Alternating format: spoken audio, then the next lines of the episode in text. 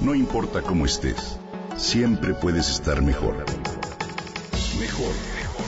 Con Reavivadas.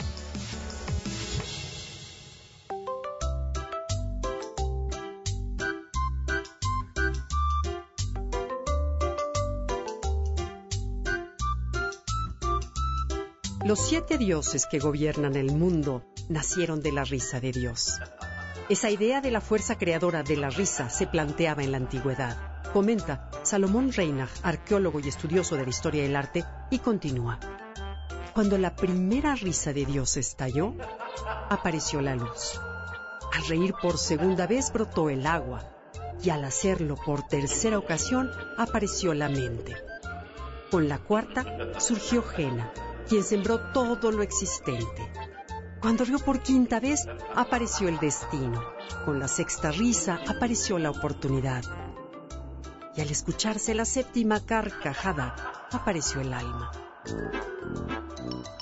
De entre todas las teorías que hemos escuchado acerca del origen del mundo y que provocan innumerables desacuerdos entre la ciencia y la religión, imagino que como yo nunca habías escuchado esta versión.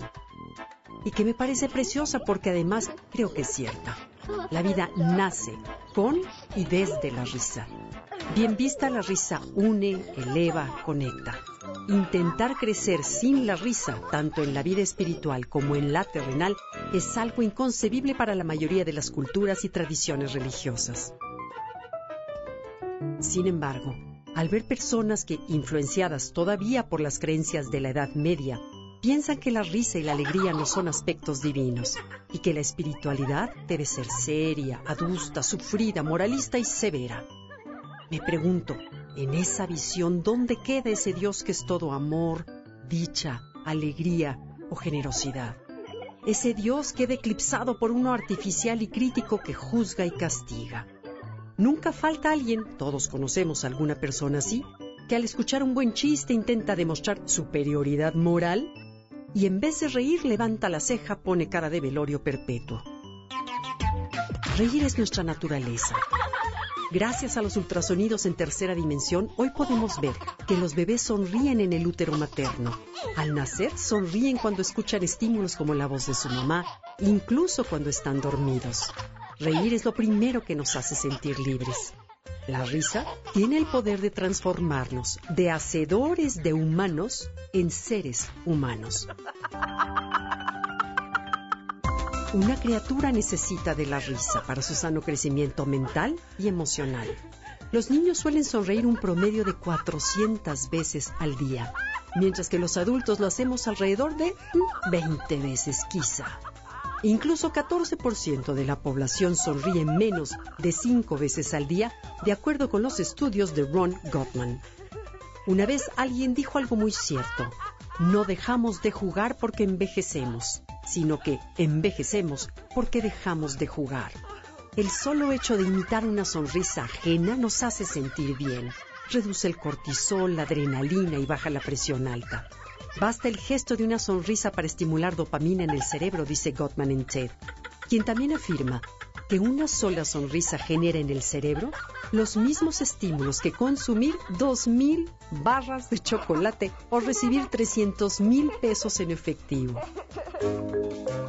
Entonces, para concluir, los beneficios de la risa, además de lo mencionado, son los siguientes. Las carcajadas disminuyen el insomnio, fortalecen el sistema inmunológico, el córtex cerebral libera impulsos eléctricos un segundo después de comenzar a reír. Fortalece el corazón, los pulmones y el sistema cardiovascular. Rejuvenece la piel, el alma y el cerebro. Las endorfinas que se liberan tienen un efecto analgésico.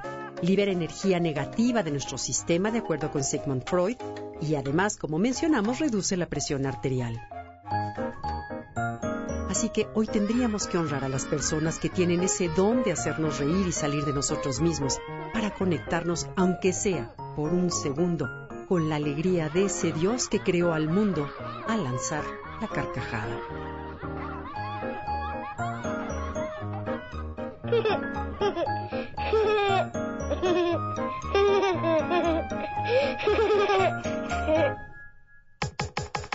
Comenta y comparte a través de Twitter. Gaby-Vargas. Gaby-Vargas. No importa cómo estés, siempre puedes estar mejor.